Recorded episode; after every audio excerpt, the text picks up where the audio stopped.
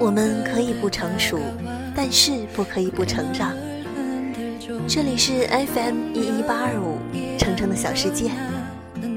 好久不见，我是主播程程。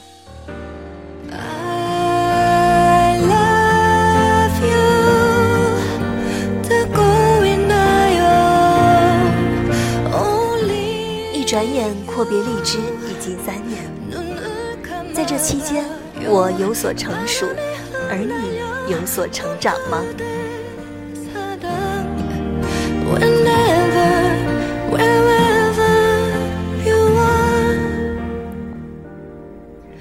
当第一场春风携着温暖吹走料峭春寒，叫醒每一个沉睡的生命的时候；当第一棵春草不畏寒冷，勇敢地钻出大地，欣赏世界的时候；当第一场春雨含情脉脉，夜里悄然而至，滋润着含苞待放的花蕾的时候。我们生活在这个城市的我们，已然忘记了身边的这些生命，也感受不到他们释放出的生命的力量。每一天，我们都跟着一个节奏，匆匆忙忙地过完这一整天。所以，当我们都在感慨时间都去哪儿了的时候，二零一七年的第五十八天已经悄然而至，很久了。真的很久了，我们没有真正的静下心来，拿出一本书，伴着夕阳的余晖，用心的去品读一段文字。很久了，真的已经很久了。我们总是很浮躁，总是看不惯这个，不理解那个，每天叫着喊着压力大。所以，当你的才华还撑不起你的野心时，那你就应该静下心来读书。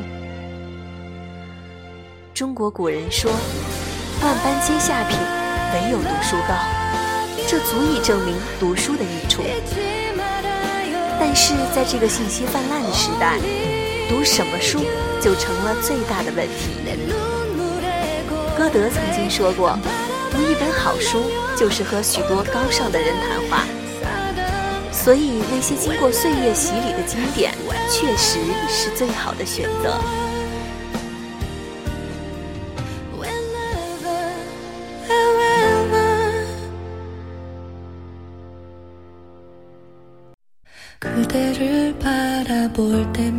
就像是《红楼梦》中那曲折的宝黛爱情，感动了万人。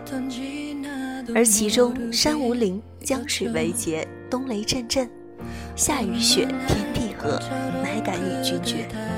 这就是我们最美的誓言。平凡的世界中，孙少平在无论生活条件多么恶劣的情况下，都能够坚持去读书。他这份坚持的品格，就是我们现在浮躁的社会所需要的那一份美。多少次读《兰亭集序》。就感觉自己就是他们其中的一位，一觞一咏亦足以畅叙幽情。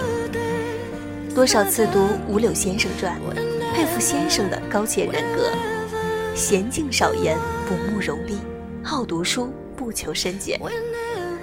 多少次读《岳阳楼记》，仿佛自己就站在岳阳楼上，衔远山，吞长江，浩浩汤汤，横无际涯。读这些故事，虽是在别人的世界里经历他们的忧伤与快乐，但是却可以遇见最好的自己。最喜欢余秋雨先生的一句话：阅读的最大理由就是想摆脱平庸，早一天就多一份人生的精彩，迟一天就多一天平庸的困扰。所以在接下来的二零一七年。就让我陪伴着大家，一起静下心来，读读书，遇见最好的自己。